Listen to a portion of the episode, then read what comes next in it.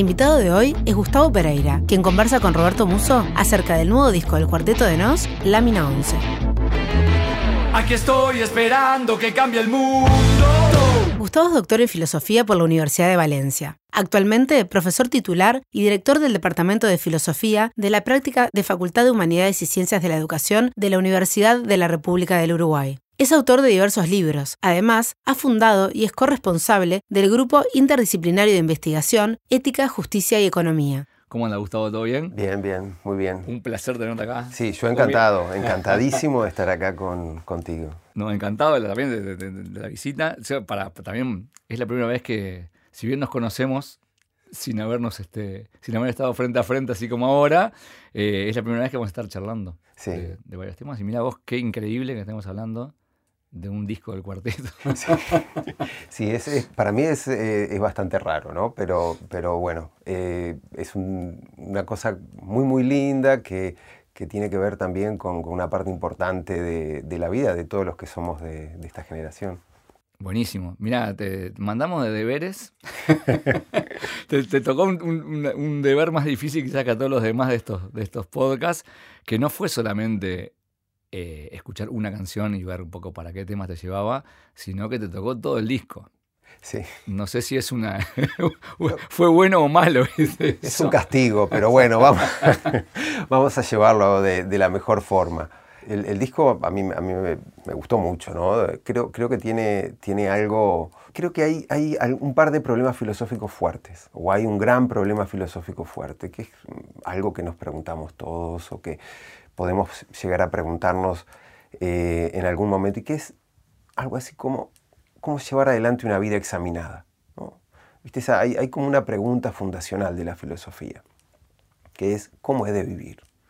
Yo en el disco creo que esa pregunta está como por debajo de todo, porque lo que hay son distintos momentos en, en los que eh, se ponen de manifiesto los obstáculos para llevar esa vida examinada.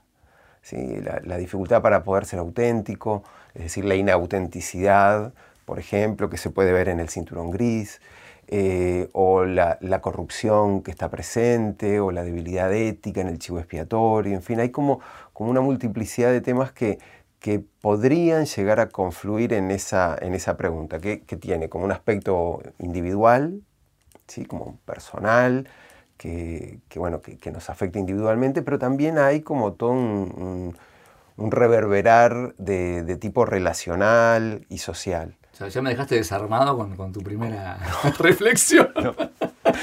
desarmado en buen aspecto porque me encanta. Eh, para la gente que está escuchando ahora, sí.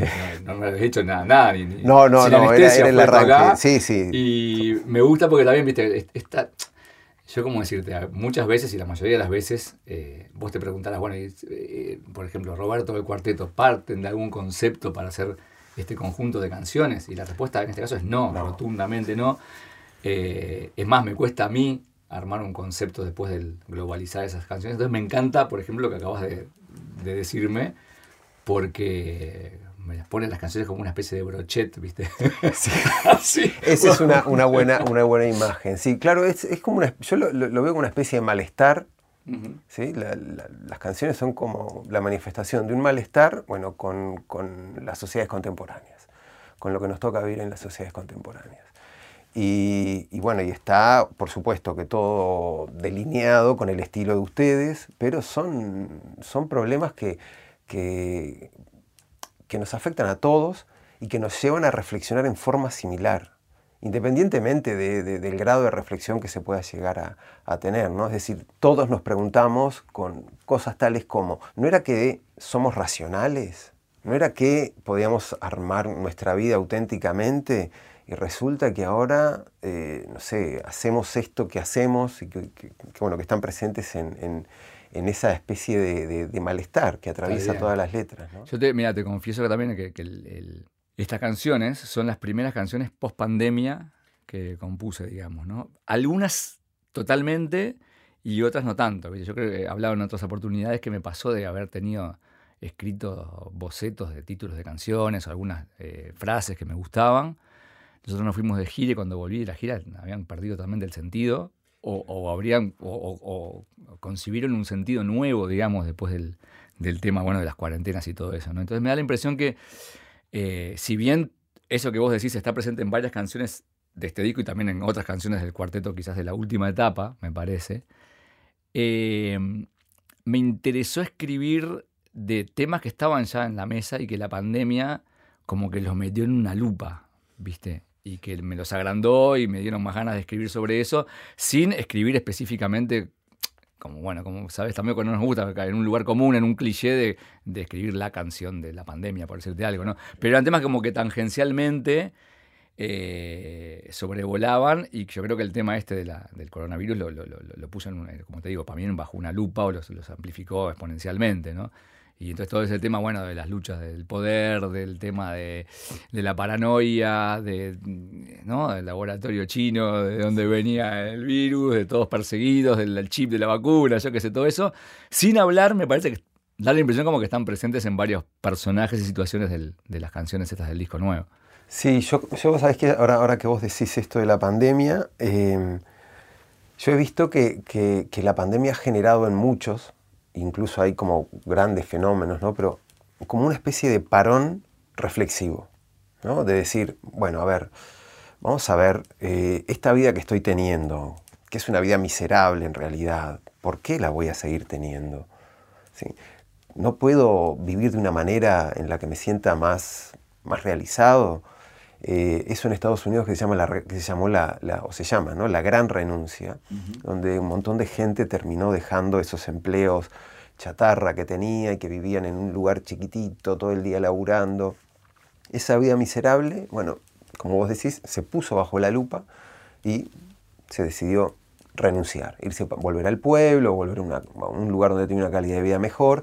Y creo que eh, en, en, estas letras hay, hay un parón, una, como un, un, stop, ¿no? Y decir, bueno, vamos a, a, a reflexionar un poco más. A ver, eh, no intencionalmente, porque eso que vos me decías al inicio, yo, yo creo que, que, no sé, que, que, funciona esa especie de escritura automática, ¿no? De, de, de Bretón, ¿no? Sí. De lo surrealista. Estoy convencidísimo de eso y que claro que no estás... Eh, a ver, esto, cómo rima con esto, me parece que es algo que, que fluye, ¿no? Sí, sí, Pero claro, lo bueno de que sea así, de que sea como esa escritura automática, es que eh, lo que se muestra y, y, y, lo que, y lo que nosotros percibimos es algo auténtico. ¿Sí? Entonces es como una reflexión profunda y auténtica. Y que me parece que por eso tiene la, la, la virtud de, de, poder también eh, movernos a, a, preguntarnos cosas similares. ¿no? no sé, por ejemplo, con este Frankenstein posmo, ¿no? O este, no sé, a mí me gustaría también como ponerlo como Frank, Frankenstein digital, podría ser, ¿no? esa, esa especie de hiperinformación, de fragmentación de la identidad, en fin. Eso es algo que, que esa dificultad de parar, ¿no? que también está en, en, un momento de la letra, esa exigencia de ser productivos o de darle un, un, una, unidad a, nuestra, a nuestro show, a nuestra subjetividad, es algo que, que al escuchar la letra, bueno, nos, nos hace pensar. ¿Sí? Nos, nos, permite capaz que tomar un poquito de distancia y, reflexionar a ver si no podemos tener una mejor vida que esa. Tal cual. Sí, yo mira, aparte estaba pensando ahora que me decís, el, de hecho la canción que abre Lámina 11, que es Flan, que fue una de las también de las primeras que, que escribí para esta, para esta ocasión, digamos, y que tenía eh, varias, varias frases que las tenía hechas ya a fines del 2019, ¿no?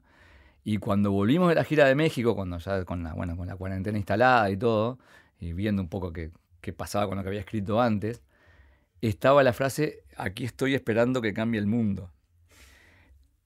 Y que dije, pa, que esto no, nadie me va a creer que, que lo escribí. O sea, que lo escribí en la pandemia, nadie me va a creer que estaba de antes, ¿no?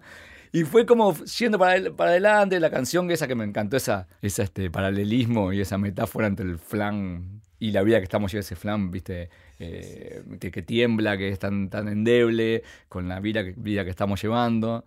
Y cuando terminamos de, de ordenar, viste, el, la lista de canciones para, para el disco, dijimos, bueno, está buenísimo que empiece con flan, que la primera frase que escuche la gente es, aquí estoy esperando que cambie el mundo después de, lo, de estar, dos años encerrado, ¿no? Este, esas cuestiones que nos encantan a nosotros de, de poder manejar eh, esos juegos también de letras sí. con, con, la gente, ¿no? Sí, sí, que, y que, que es un entorno súper agresivo también, ¿no? El, el, el, mundo ese que, que, que, esperamos que cambie, ¿no? Es, eh, en fin, eh, creo que en, ese tema y también en... hay, yo, encontraba ahí una especie de, referencia a la alienación. ¿no? Hay, mira, hay unas... En la ciudad sin alma hay como dos o tres oxímoron, ¿no? que, que que es esa cosa que nos hacían estudiar los profesores de literatura, ¿te acordás? Que sí, sí, sí, sí, Nosotros somos de los que sabemos qué es una sinécdoque, un oxímoron, pero esto de eh, el deseo frío, ¿no? la emoción congelada, eh, el bienestar violento, ese tipo de, de, figuras, a mí me hacen pensar mucho en, en, una idea como de alienación, es decir, en algo que nosotros construimos, en algo que es como la objetivación de, no, de, de, nuestro ser, de nuestras capacidades, pero que después nos termina atacando, se termina convirtiendo en, un elemento de agresión para nosotros, se independiza y que es algo parecido, es, algo que, creo que esta ciudad sin alma trata de demostrar. Eh, una ciudad en la que estamos alienados, pero estamos alienados porque eso que hicimos para poder tener, para poder ser felices, en última instancia eh, se revela contra nosotros y nos termina dominando. Eh, en fin, nada, y esos son de, los, de, los esas cosas que yo veía como obstáculos para poder tener esa, esa vida reflexiva, auténtica, que, que, en última instancia es una vida exigente, ¿no? Sí, sí, tal cual, bueno, también tiene esa contradicción la ciudad sin alma como en, en la mayoría, yo creo, de las canciones del cuarteto que tienen ese, esa ambigüedad o esa contradicción en sí misma, como, como somos nosotros como personas y como es la vida misma y como son las ciudades sin alma también, que tiene eso tal cual que vos decís, y a su vez parece una canción como esperanzadora, entre comillas, ¿no? Como que bueno, sí, es esto, pero después de esto... Algo podemos hacer. Algo mejor, algo, mejor va a venir. Vamos a ver si algo podemos hacer. Creo que, claro que eso es lo que nos mueve, ¿no? También creo que la, la, es como una especie de certeza de, que eso que se separó de nosotros y que nos, eh, nos ataca, nos agrede, bueno, va a poder, vamos a poder como reapropiarlo. Y esa ciudad va a poder ser una ciudad con alma. Sí. ¿no? Como, entonces, creo que, eso está presente en la, en la canción. Y creo que está presente en, en, otras, donde también hay como una especie de... Eh, está, está como, por supuesto que la, la, la crítica, pero también a través de la crítica yo veo, eh, o el cuestionamiento, yo veo como eh, en negativo la, exigencia, por ejemplo, de, un cierto estándar ético o de un cierto tipo de comportamiento. Porque claro, cuando en, un par de, estas canciones hay, hay, dos en las que se hablan de los debates como... Eh, sí, el maldito show, ¿no? Claro, y, y, está en otro, como, como una mascarada, Claro, ahí en, Maldito Show tenemos, tenemos también como esa exigencia de entretenimiento. Claro. ¿no? y de ser felices. Hay como hasta una exigencia pública de ser felices, este, que es, que es eh, serio. El bienestar por encima del bien y del mal, ¿no? Exactamente. ahí en el claro. Show. Entonces, en, eh, creo que, que, que, cuando, cuando se plantean esas cosas en, como en forma negativa, está, está ese espacio para, para un mundo mejor o para como un espacio de esperanza. Eh, porque claro, cuando vemos esos debates convertidos en mascarada, bueno, son mascarada porque nosotros sabemos lo que debería ser un buen debate, lo que debería ser un buen intercambio. ¿no? Entonces, creo que, que, que, se mueve conjuntamente eh, esa, como, como ese aspecto como más crítico a eso que nos impide ser felices o tener una vida reflexiva y auténtica, con un espacio de eh, esperanza para, para, llevarlo adelante, para realizarlo. Tal cual, yo mira, no, te decía que no, no, había concurrido a ninguna de tus clases, digamos, pero sería un honor, digamos, que sos docente de todas las edades, así que puedo ir, ¿no? sí. Estoy a tiempo de ir a una clase de filosofía tuya, pero te había escuchado un par de, dos o tres veces en algunos este, programas de televisión de radio, justo me, enganché muchísimo con uno porque vi un, un link sin conocerte personalmente, lo que te decía antes del programa eh, donde hablabas y había justamente un, debate, este, ¿no? de cháchara, como decía acá, sobre la polarización, ¿no? que estaban hablando, hablando de eso, ¿no? Este, esa, como dice también la canción, el, asimilar a los héroes con los vándalos y que no ya nada tiene importancia porque está todo bajo la, la égida y las luces del, del, maldito show, digamos, ¿no? Y me interesó muchísimo, una cuestión cuando hablabas, hacías también un parangón, bueno, obviamente con, con, las redes sociales, con Twitter en particular, con el Twitter de los políticos, que me recontra interesó también eso, este, que vos hablabas capaz que me acuerdo más yo que vos de la Puede ser, puede ser. Pero este, que también tiene mucho que ver con esto de, de, de, de, la democracia y de las elecciones bajo la lupa de, las redes sociales y de toda la ingeniería de los algoritmos y todo eso, y que hablaba justamente vos de eso, de la polarización en sí. Este, es que, muy y creo que está también pendiente, muy presente en, toda, en todo el disco. ¿no? Es que es, es tremendo, ¿no? Que, que es todo tan un maldito show que eh, el debate político se hace a través de Twitter. Claro. Uno no puede. No sé, vos te imaginás, no sé, una discusión de principios de siglo con Valle y Ordóñez de, protagonista, escribiendo en la cantidad de caracteres que permite Twitter. Es, es joda, ¿no? Sí. Es completamente imposible. Y, y, hemos llegado a eso. Y hemos llegado a cosas que son como, como eh, ese maldito show tiene como, como grandes animadores de eh, la discusión pública, o sea, comentaristas de fútbol y a cocineros. Entonces, si la discusión pública termina en manos de comentaristas de fútbol y cocineros, creo que estamos mal. Estamos mal. Y, bueno, y la, y la, polarización se alimenta porque la polarización es el, el nutriente, el gran nutriente para ese maldito show. Totalmente. Y es lo que, bueno, hay, que echarle fuego a esa, a esa grieta, digamos, ¿no? Sí, sí. Ahora, ahora que decís eso, y vos, por ejemplo, con la, ¿cómo llamarle? La mediatización de la filosofía. ahora después... Lástima que no, no, es pantalla para meterte ahí en la cámara. Pero estaría, estaría bárbaro, ¿o no?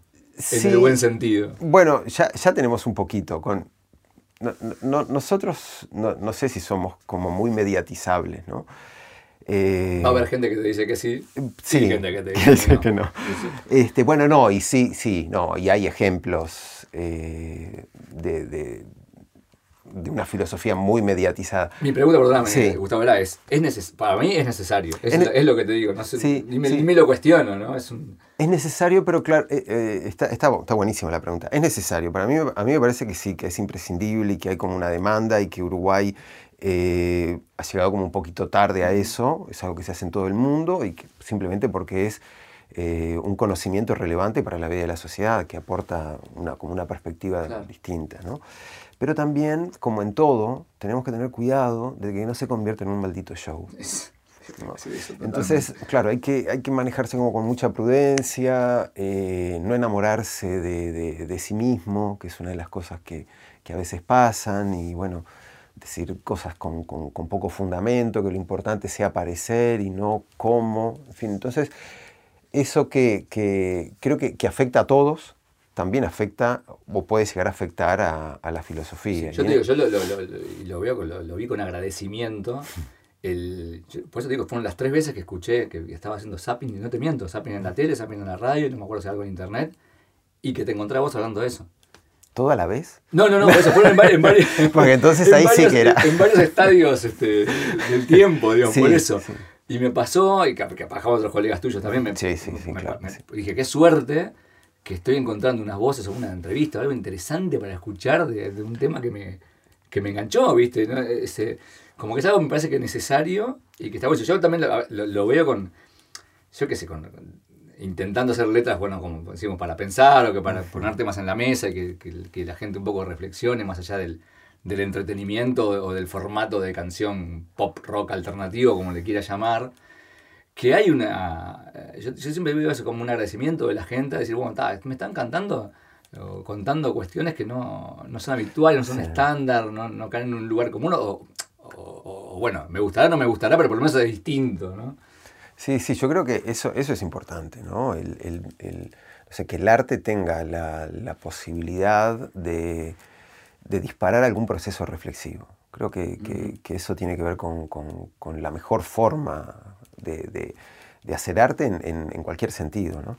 Este, y por supuesto que en las canciones, al menos en, general las canciones de ustedes y estas en particular, tienen, tienen eso. ¿no? Eh, yo, a mí, a mí me, ya te digo, me, llama bastante la atención o capaz que esto es como, como un vicio filosófico, pero el, hay una unidad temática. ¿no? Entonces, eh, eso es, es como, como, bien interesante. Es decir, bueno, acá eh, Roberto estaba como, al menos inconscientemente, en esa escritura automática, eh, se estaba preguntando o estaba queriendo poner de manifiesto qué pasa con esta vida miserable que estamos teniendo todos, con esta construcción del yo, no sé, como, como en el cinturón gris, ¿no? Que, en el que no es posible tener un, tener un relacionamiento auténtico porque es todo como una construcción estridente y, todos estamos moviéndonos bajo esa misma estridencia. Y lo que resalta o destaca es justamente el cinturón gris. Este, entonces, eso, ese tipo de... es como, como, son como secretos a voces, cosas que todos sabemos, cosas que todos miramos, y que eh, tal vez viene eh, el artista y nos dice, eh, bueno, a ver, golpea una campanita y podemos llegar a tener como un momento de reflexión que, que tal vez ayude a, modificar alguna cosa. A vos también te debe haber pasado, ahora que me estás eh, hablando justamente de esto de las, canciones, que también me... Cómo, cómo, cada uno llevó en cada área personal, profesional, el tema de bueno, la cuarentena, los encierros y todo eso, ¿no? que es una cuestión que cada uno vivió en ese momento y que vamos a vivir con, con los efectos que tenga a mediano o largo plazo de cómo le, pegó a la gente, a los niños, a, no sé, a, los ancianos, lo que sea. Yo lo, que, lo que me contabas y ahora me estaba haciendo como un, eh, composición del lugar y me volví a ese, momento haciendo estas canciones. Vos sabés que incluso hasta hablaba con, con Eduardo Cabra, con, con, Visitante, el productor de varias canciones de la Ciudad Sin Alma y otras más de, de que se, armó una muy linda amistad con él también. Este, me, nos invitó a ir para ir a Puerto Rico con mi familia en enero, estuvimos ahí con él en largas charlas filosóficas, filosóficas de playa con Ron, no sé si se puede decir, pero bueno, filosóficas al es fin. Lo mejor. Totalmente. Y él me decía, vos sabés, Roberto, y que, me sentí totalmente identificado con él, que a mí, en un momento el de la pandemia, imagina también de parte musical, que venís eh, quizás como vos, ¿no? Con las clases, con, con, tu escritura de libros, con todo, y que de repente te frenó, eh, te tuviste que parar y te metiste a un cuarto, ¿no? Por un lado a mí se me alivió, yo sentí alivio de esto. Claro. De, la, de que pasó algo que yo no tengo ninguna responsabilidad, no tengo nada que hacer.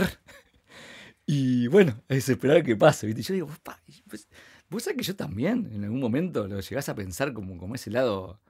Eh, sí.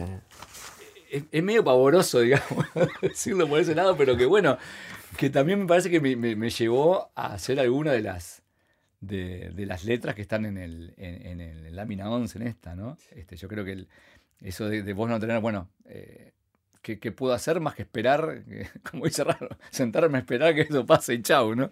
Es que esa, esa yo creo que, que, que la, bueno, la, la, pandemia nos afectó a todos en forma distinta, ¿no? Pero eh, eso de, de parar y decir, bueno, qué suerte, ¿no? Es, lo que que no, tengo, no tengo, pero no tengo esa exigencia de ser productivo, de estar todo el tiempo, de, ¿no? de estar hiperdemandado, de tener que, hacer cosas, bueno, las cosas a las que me he comprometido, que me superan, que me sacan de quicio por momentos. Y bueno, puedo capaz que hacer auténticamente eso con lo que empecé. Claro, pero es, lo, lo, lo, contradictorio que vos decías de que estamos estamos mal. Y la, prueba es que se paró el mundo y para algunos fue un alivio. ¿Entendés? Esa, ese, ese, corte de tener, bueno, la hiperdemanda, que uno, yo digo siempre, esa, hiperdemanda que habla en Frankenstein Posmo o en Maldito Show, de estar siempre enterado de todo, de tener siempre que estar opinando de todo, de estar siempre teniendo que dar una opinión y jugártela de repente por, por, por algo que no estás seguro porque no tenés la más mínima información como para, para decirlo, ¿no? Y que si bueno, está, ¿se paró todo esto? Este, puedo, dar un paso atrás. Claro, y eso de, capaz que de, decir, puedo volver a cómo empezó esto, ¿no? Capaz que a escribir canciones sin que nadie espere nada. O a hacer filosofía como la hacía hace 20 años o 25 años. Entonces es como fue eso, que es decir, la, pandemia tuvo un montón de cosas negativas, pero yo creo que eso fue algo bastante positivo que, nos permitió en muchos casos ver esto como a contraluz y, decir, eh, esta vida, bueno, vamos a ver si la podemos ajustar un poco. Y algunos, como, como te decía, ¿no? en esa gran renuncia, decían, bueno, esta vida no la quiero más. Así no. Si me puedo morir mañana, esta vida así, no. ¿Vos escribiste algo? ¿Escribiste? Ponerle... Em, no, es, no sobre esto. No, no, pero algunos. No Escribí, sí, sí, yo, yo continué escribiendo con, menos intensidad, pero claro, lo que vi, em, lo que sí vi es qué es lo que no quiero hacer más. Me quedó muy, muy claro eh, qué es lo que no quiero hacer más.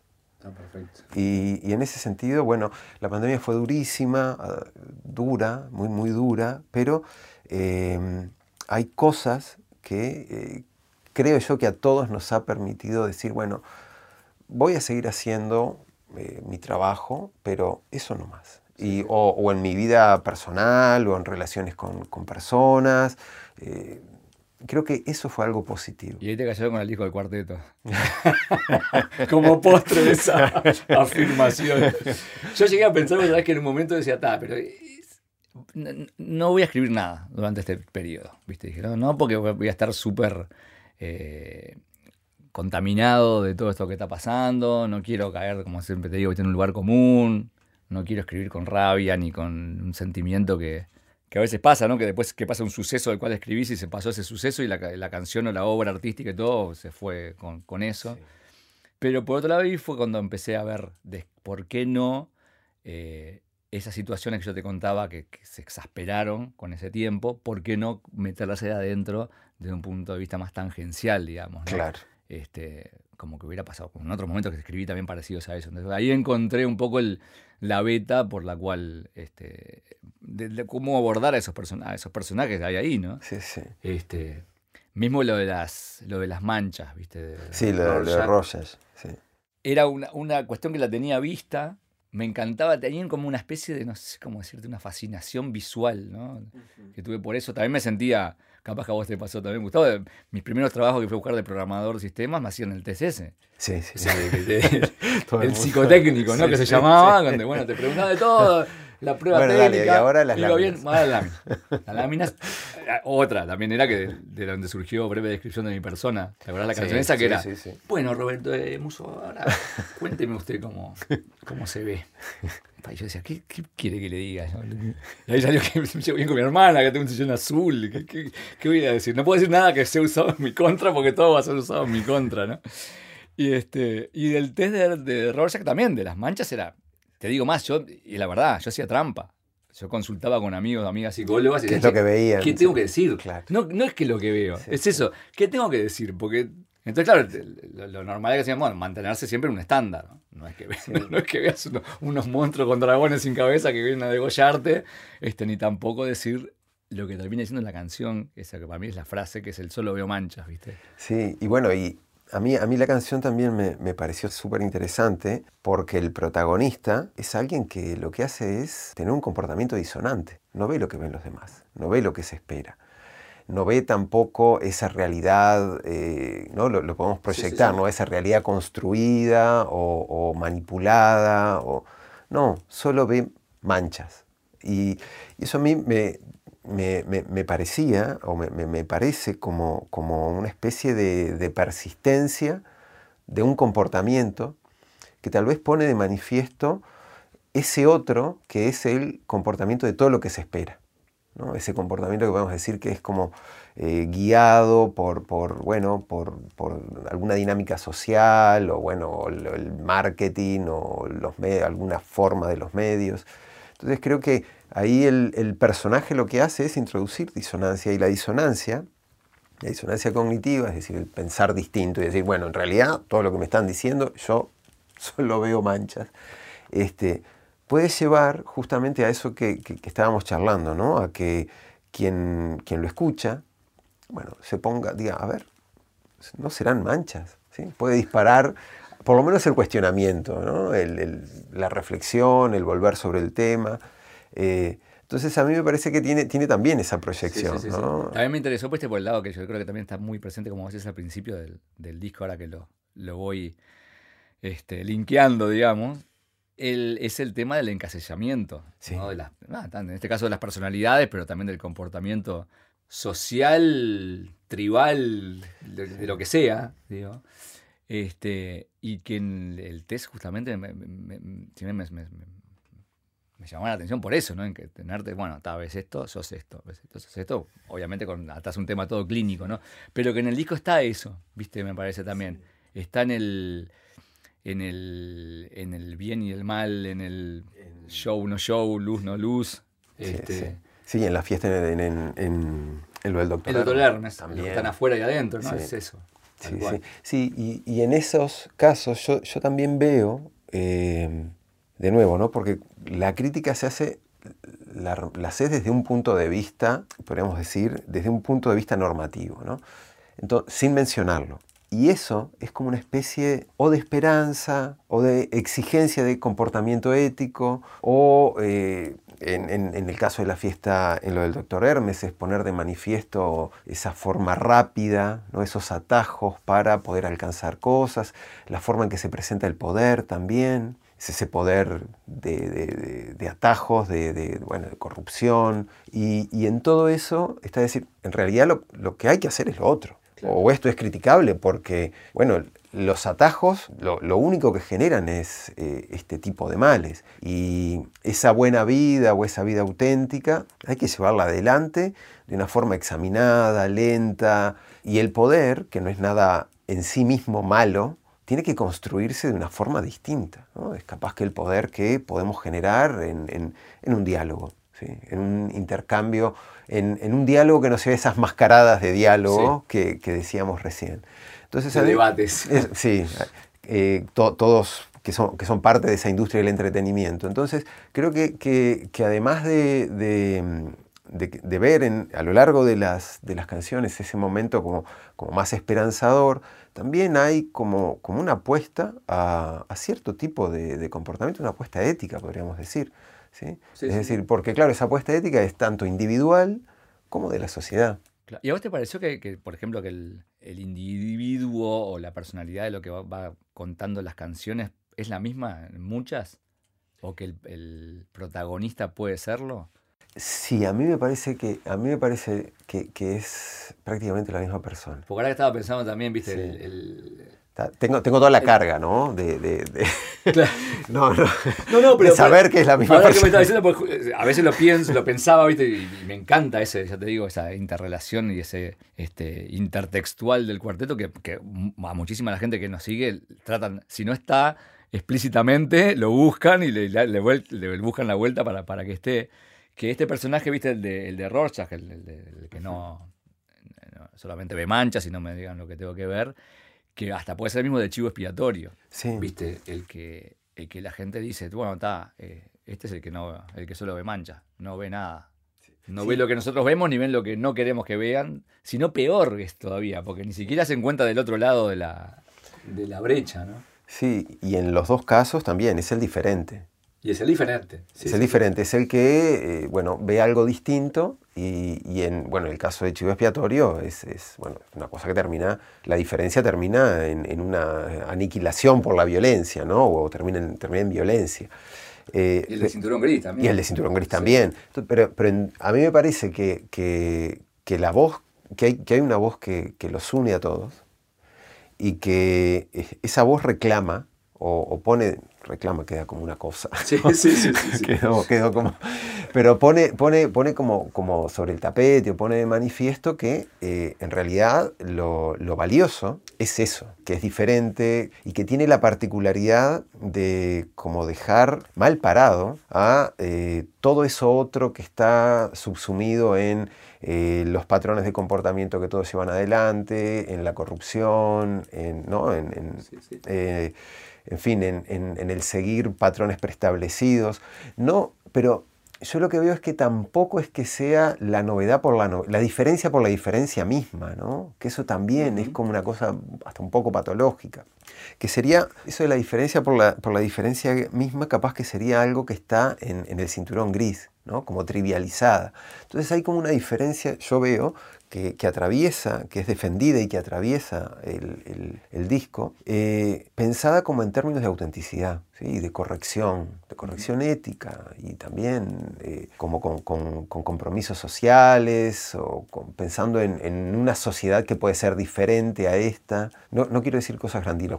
No, está buenísimo. Estoy pero, creo, creo muy atentamente. Pero, pero creo, creo que, que, que, eso está ahí, ¿no? Creo que el disco tiene eso yo soy un filósofo moral, ¿no? De, trabajo filosofía moral y filosofía política. Entonces, el disco tiene algo que nosotros llamamos un punto de vista normativo. Y ese punto de vista normativo es eh, un punto de vista de, corrección ética, que es una cosa preciosa, ¿no? que, a mí me gustó mucho. El, eh, es algo que fui como, como a medida que iba, que iba mirando, que iba escuchando y que iba mirando las letras, es algo que fui como, como construyendo. Eh, y que convive muy bien, porque claro, no es un punto de vista normativo que surge medio de, la nada, sino que aparece eh, como subproducto, como una especie de subproducto de eh, esa crítica eh, a, esa especie de vida gris o, o, no reflexiva que tenemos. Y hay justicia ahí. Hay, hay, hay una ansia de justicia, hay una búsqueda. sí, sí, sin duda. Sí, sí, sí. Hay, hay como, como una, una, expectativa. En, esa, en, ese, en ese momento de esperanza, yo creo que hay, hay una expectativa de, de, que podamos tener una vida mejor y que esa vida mejor no es una vida individual que, que en la que me aseguro cierto bienestar, sino que es una vida individual que solamente puede ser una vida buena, solamente puedo ser feliz en una sociedad justa. Yo creo que hay algo de eso. Sí. Viste que también hay, muchas veces que hago las canciones que tengo el tema o que quiero ver desde dónde lo agarro, una cosa súper importante es quién lo cuenta, quién lo narra, quién narra esa historia, si es una primera persona, si es una tercera persona, si es un grupo de personas. Si es una, una primera persona, soy yo, voy a ser Roberto, voy a ser un no Roberto, voy a ser un Viste, es una.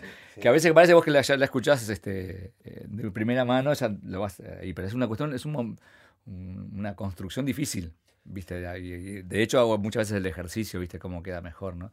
Y en el caso del doctor Hermes, que también en un momento pensé en escribirla de un lado, pero justamente como es eso, ¿no? Una pelea entre dos bandos que luchan por, por lo mismo, salió esa, esa, esa, que la canción la cuenta una especie de jugular, como yo digo, ¿no? Alguien que es una tercera persona. persona que supuestamente, aparentemente no, no toma partido ahí, ¿no? Este, eh, mismo en Chivo Expiatorio también, es alguien que relata Sí, pero. Lo que va pasando. Sí, está bien, sí, pero, pero en, en esos. Yo creo que, que, es muy difícil poder encontrar, porque en la forma en que se seleccionan los hechos y, y la forma que se narran los hechos, en, ese, en, esa, en esa elección ya hay una toma de partido. Claro, bueno, está, está perfecto, exactamente. Esa, en el cinturón gris, por ejemplo, está, claramente es una primera persona que canta, que ahí no o sea, si te la vas a agarrar con alguien, te la vas a agarrar con una primera persona. Claro. Ahí.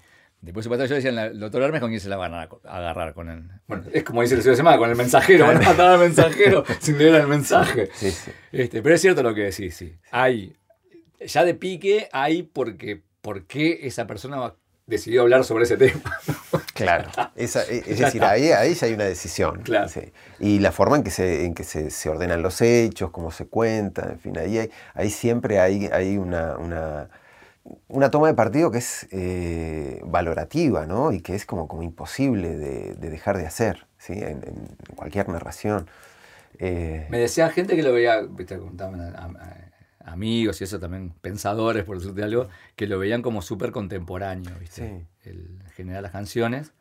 Eh, y, y, que además, bueno, yo también decía, como, no, no hablando de filosofía en general, que no lo veían como ficción, viste, que hay muchas otras canciones, o hay muchas canciones, obviamente, el cuarteto de ficción, que a mí yo soy, me encanta la ciencia ficción, te digo, mi, papá tenía una colección, o sea, mis primeras lecturas fueron de, bien de nerd, de nene de 11 años, claro, no tenía para ver el video de TikTok con gente bailando, iba, a, la, biblioteca de mi papá y elegía a ver qué libros había. Entonces a mi viejo le gustaba más que nada, viste, las la parte de ciencia ficción, pero más ciencia y menos ficción. ¿viste? Sí. O sea, Asimov, Lovecraft, sí, todo sí, eso. sí, sí, sí. No tantos cuentos de invasiones de marcianos y todo, sino la parte más científica. ¿no? Este, y me acuerdo que yo leí todo eso. Y le encantaba también coleccionar revistas. Eh, viste, había revistas, una, por decir alguna, que se llama Nueva Dimensión, que era una española que tenía cuentos cortos. a mí me encantaba eso, leer los cuentos cortos. Y, y sobre todo me encantaba lo que también tenía mucho de matemática, ¿viste? Claro. Aplicada, no sé si se llama aplicada a la ciencia ficción o no, ¿no? Y, y me acuerdo, bueno, por ejemplo, el de Borges me encanta a mí. Decían, qué, qué mejor ejemplo ese de la, la matemática aplicada. Esa, esa línea de la ciencia ficción y el surrealismo, ¿viste? No sé, bueno, cómo llamarlo. Y me acuerdo que una. Algo que me, me tiró a escribir, y de repente a escribir ficción, sobre todo en muchas canciones. Un libro de Borges cortito, no me acuerdo si está en alguna de las antologías, que es la Biblioteca de Babel. Sí. ¿Viste? Que me- yo no podía creer cómo Es una biblioteca infinita. la biblioteca. Bueno, la biblioteca, pero que él, él sacaba la cuenta, era antes de internet y de Sí, sí, nada, claro, ¿no? claro. No había gigas, no, no- lo calculaba en. Él decía, bueno, en un libro estándar, por decirte algo, de, no, sé, no me acuerdo cuánto era que decía, de 60 hojas, o 80 hojas, con una página de eh, 50 renglones, con 80 caracteres por cosa. Los caracteres ya sabemos cuántos son. Entonces él hacía la, la cuenta que era la combinación de todos los caracteres del idioma español que entrar en, un- en una En- en- página. Entonces estaba, ibas a tener, el primer libro era todo en blanco, el segundo libro era todo un- con una A al principio y todo blanco, otro libro con otro con las dos A, y así infinitamente. Infinitamente no, finitamente. porque claro. lo que él dice es, bueno, acá es un número finito. O sea, si lo llevas a una hoja, decía eh, el libro, la combinación de esos caracteres, eh, está todo escrito. Sí. Sí, O siempre. sea, porque Sí, sí, y- sí, y sí, a mí, viste, con esa, estaba- era mi, mi- mi mente de, de 14 años, y decía, pero claro, entonces, en definitiva, cuando uno escribe algo, está seleccionando una combinación de esos caracteres. Entonces me explotaba la cabeza diciendo, bueno, pa, entonces, ¿dónde está la diferencia, la- el límite entre tener una idea? Si yo tengo una idea, ya está, con el lenguaje, digamos, ¿no? Ya está escrita ahí. En, el- en- en la biblioteca de Babel ya va a estar un libro que va a ser la idea de Roberto de tal canción, ¿no? Este, eso me movilizó pila para, para escribir desde siempre. ¿no? Sí, ahora, ahora contabas eso y, y yo, yo nada, me, me acordaba de, de- siempre, siempre que, que- que recuerdo la biblioteca de Babel, termino en el nombre de la rosa y en el homenaje de, de eco a, a Borges, ¿no? En el bibliotecario ciego, ¿no? De Jorge de Burgos. Eh, sí, y, pero claro, ahí hay algo que, que, no, que yo me quedaba pensando ahora en, en- en- en las canciones y, y es eh, la, la selección, o sea, la, la toma de partido valorativa, que independiente, porque ahí habría que preguntarse si eh, no habría una nueva dimensión a la hora de escribir en, en esa biblioteca, que es la dimensión valorativa, que le dé un sentido distinto a cada uno de esos libros que podrían ser idénticos, pero con un sentido valorativo distinto. Ahora Eso- explícamelo más. Claro, explícamelo un poquito más. es así, eh, porque ese es un problema de la hermenéutica. Eh, hay, hay- la misma referencia, el mismo objeto puede ser interpretado en forma distinta dependiendo del horizonte del intérprete. Entonces, por ejemplo, eh, Ricardo III, ¿sí? Que es la, la misma obra, exactamente la misma obra, va a tener una, por ejemplo, puesta en escena diferente en el siglo XIX que en nuestra época. ¿Por qué? Bueno, porque lo que tenemos son horizontes, quienes lo interpretamos y, y quienes vayan a ponerlo en escena, que eh, van a primar o van a llevar, van a, van a, a- a estimular una cierta interpretación. ¿sí? Y esa interpretación es un diálogo con eh, las circunstancias que, que tenemos en la actualidad. Sí. Es decir, en el momento en que, en que se lleva adelante, eso se, se, se también por- tiene un nombre, se llama inescrutabilidad de la referencia. Ta. Inagotabilidad, perdón, de la, de la referencia. Esto lo que quiere decir es que eh, la Buen nombre mi- para un disco. ¿eh? es, bueno, La inagotabilidad de la referencia Claro. del cuarteto. Pero entonces en esa biblioteca lo que podríamos llegar a tener es interpretaciones infinitas, ¿sí? aunque los libros fuesen finitos. Finitos, está bien. ¿sí? Está bien. Y bueno, y eso también afecta a, a- a las letras de una canción, a cualquier obra artística, ¿no? Eh, bien, no sé cómo llegamos acá. Sí, no sé cómo llegamos acá. Igual está buenísimo eso, lo, de la múltiple interpretación de las letras, y vamos para, para eso. Eh, siempre ha sido para mí también una... Eh, algo que me ha fascinado, ¿viste? Siempre. Y más ahora está charlando contigo, por ejemplo, visto de gente que ha escuchado las, las, canciones y que a veces yo digo, prefiero que me digas vos lo que, lo que viste en la canción que yo, que yo contártelo. Porque siempre la gente descubre algo diferente y que capaz que ni yo lo había, seguramente ni yo lo había pensado, ¿viste? Sí, es que en, esto, eh, eh, esto que yo te decía, la, es una palabra que se llama hermenéutica, ¿no? es como una, especie de subdisciplina dentro de la, de la, filosofía. No voy a hablar de eso, pero una de las cosas que eh, se suele decir es que quien puede capturar el verdadero sentido de una obra no es el autor, es el hermeneuta. Es quien puede interpretar de, cierta forma esa obra y colocarla en su mejor expresión. Este, entonces, en, claro, en este caso, volviendo un poco creo que por donde habíamos iniciado, yo veo una, eh, como, una, como una continuidad, veo también una especie de, continuidad temática, ¿no? Y también, creo que habíamos empezado con esto, veo también como una, una perspectiva más, podríamos decir, como más crítica y reflexiva, capaz que en algún otro disco que, capaz que tiene que ver con esto que vos me decías, de, como de la pospandemia y cómo, cómo ¿no? afectó, sin mencionar la pandemia, pero que la pandemia haya sido como un momento de, de, parar, de mirar, de, ¿no? de meditar, de reflexionar. Eh, entonces esos dos elementos para mí son, son, son importantes y, y lo veo como algo eh, yo no soy un experto en, la historia de, las letras del cuarteto, conozco unas cuantas o bastantes discos, este, pero creo que, que, que, es como un disco muy reflexivo. Hay cosas raras. ¿Lo escuchaste en algún orden particular vos? No, no, no me Sí, como llegó. ¿Cómo llegó? ¿Cómo llegó? Sí, sí. Este, tengo eh, Cachorro López, ¿viste? Un productor también argentino, súper reconocido, un músico increíble, gran amigo también. Este, se reía porque yo generalmente cuando hago los, los, los demos de las canciones, le pongo un numerito, porque yo quiero que la escuchen en ese orden. Primero para no asustar, a veces ¿viste? las cuestiones más raras las dejo un poco más para adelante, entonces como que pongo al principio lo más entrable, ¿viste? que sea más fácil de digerir. Y él me decía, vos cuando me las canciones, Roberto, yo la escuché al revés. Siempre escucho. cuando me dicen esta es la 1, no voy a escuchar esta la 1. Ah, ¿para qué me gasté? No? Este, no, lo interesante, viste, de eso que, vos decís a veces, del, de, de, hoy, cómo se escuchan incluso los discos como obra artística, que ha cambiado totalmente. ¿no? Hoy yo creo que la minoría de la gente escucha un disco en el orden que te lo mandan. sé que hay mucha gente que lo, hace y lo disfruta, y pero bueno, uno lo sigue haciendo así, digamos. ¿no? Pero una cosa que también me, llama pilla la, atención a mí de, de, cómo se va armando lo que es hoy un, en este caso, bueno, eh, una banda, una banda de música, de rock en este caso, que yo me digo que su propuesta de hoy por hoy es el show más que su último disco, ¿viste? En realidad. Porque como decís, está así, es cierto, es un disco más reflexivo y todo, pero todo a veces como que, termina y se vierte en lo que es esas canciones o una sección, selección de estas canciones, cómo van a convivir con sus hermanas mayores eh, en un show, ¿viste? Entonces, a veces nos ha pasado en, discos muy este, duras, ¿viste? Cuando sacamos, por ejemplo, Habla tu espejo, que era un disco súper reflexivo, ¿viste? que estaba No llora, 21 de septiembre, eran canciones Roberto, que eran más, también más como psicológicas, autorreflexivas. Este, decían, ¿para dónde van a ir estas canciones junto con el hijo Hernández, con la casa de Damián? ¿no? Y vos sabés cómo se van acomodando. Y claro, te van formando un abanico de que estás viendo, eh, la gente está viendo la, historia, no de dos años de pandemia, sino que está, que está viendo, sí, eso, pero en 15 años.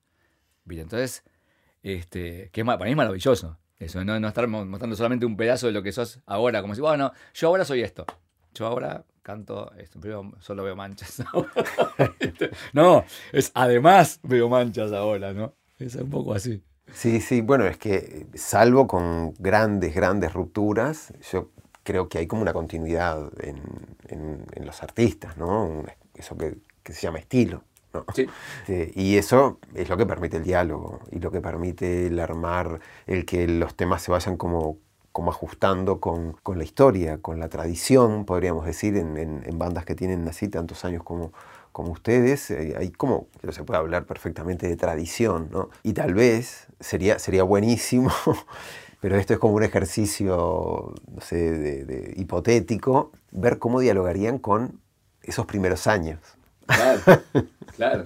eso sería, no sé, eso me, puse ahora a imaginar alguna cosa y bueno, y ver, ¿no? Ver, que creo que tendrían también la posibilidad de, de, calzar. porque más allá de que creo que hay, lo, que hay es una, especie, de, la misma manera que nosotros tenemos una, una continuidad del yo, ¿no? de nuestro, y que cambiamos y, y, podemos llegar a decir, bueno, el Roberto de ahora es una persona completamente distinta del Roberto de hace 15 años, hay algo que nos permite reconocernos históricamente como la misma persona. Y con las bandas yo creo que pasa algo similar. Y ese reconocimiento histórico que, da cuenta de esa, de esa, tradición, creo que es lo que, lo que permite no solamente armar el show ¿sí? con, con, en un periodo de tiempo relativamente corto, sino también podría ser como una especie de, podemos pensar en una especie de mega show que visitando los distintos momentos de la historia. También. Obvio, obvio. ¿Y te daría, por ejemplo, para hacer una clase de alguna canción específica?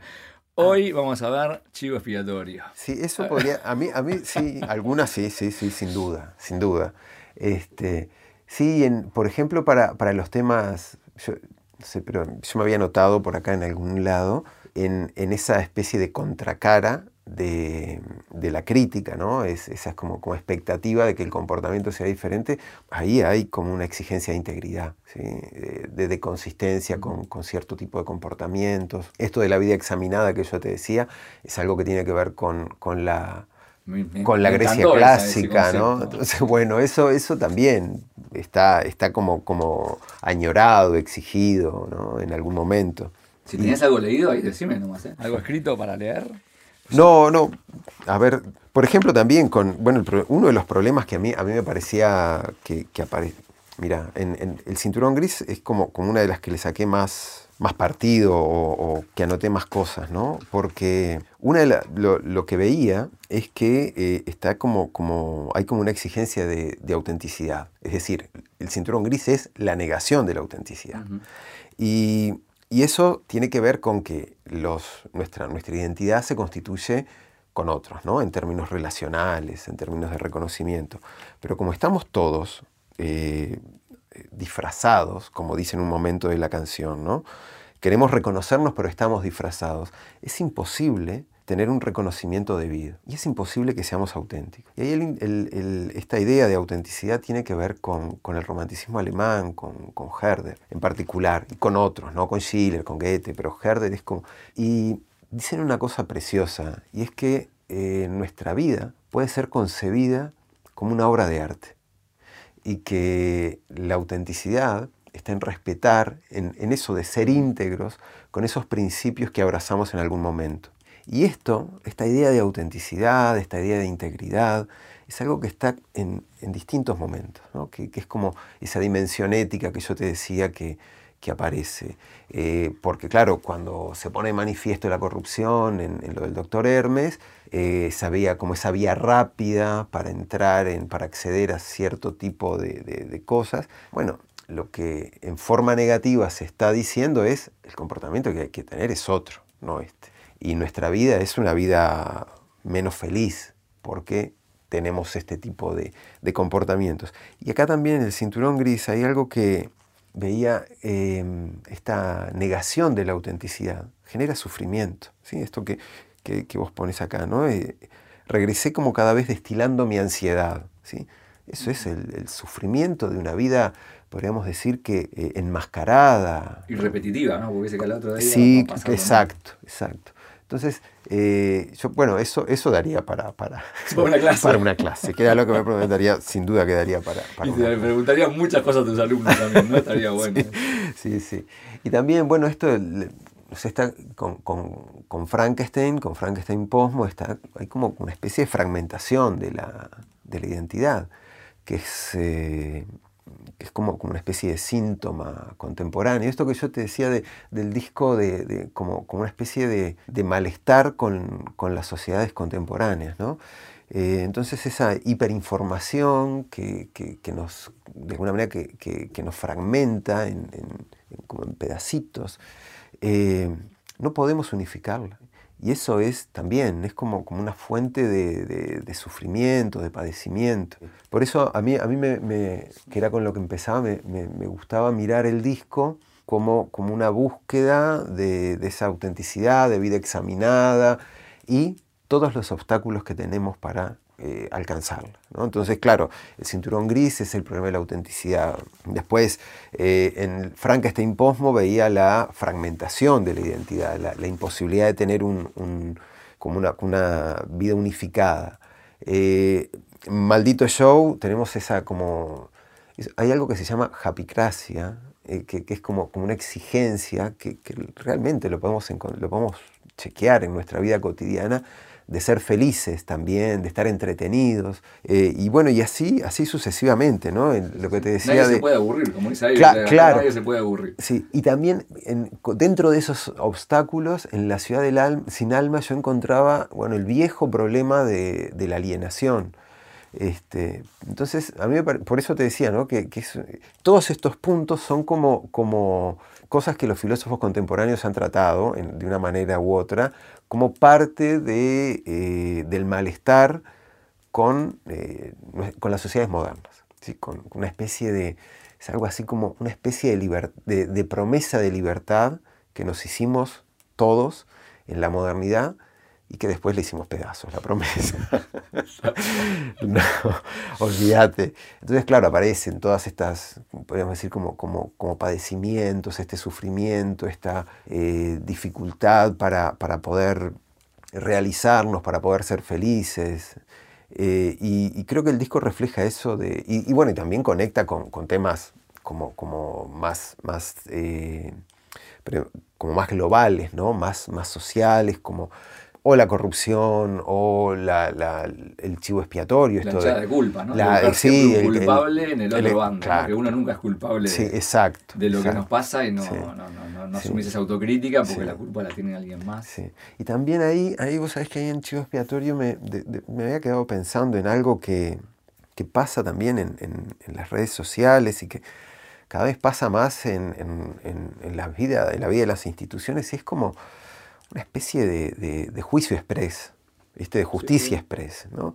que, yo esto lo he visto o, lo atribuyo con la mejor intención a un deseo de justicia, ¿sí? a decir, bueno, pero claro, nos salteamos todo lo que requiere la justicia.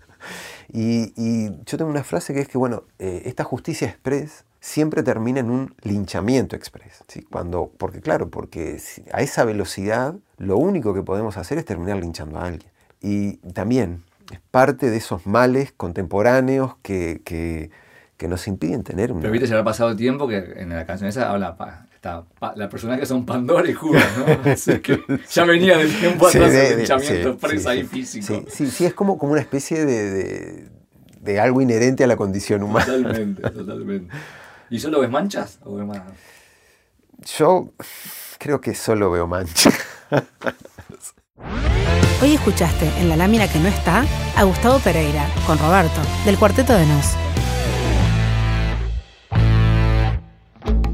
La lámina que no está es un podcast producido por Porfiado Records y Cuarteto de Nos, grabado en Montevideo en los estudios de La Mayor por Pablo Fernández y en Estudio Bonaclap por Agustín Ferreira, en los estudios personales de los invitados en México y Los Ángeles, en Estudio Fab de Buenos Aires y en el Museo de Arte Contemporáneo de Montevideo, en el marco del conversatorio de la Ciudad Sin Alma. Curaduría y edición a cargo de Zona Editorial y Porfiado Records. Voz transparente en la que creer y para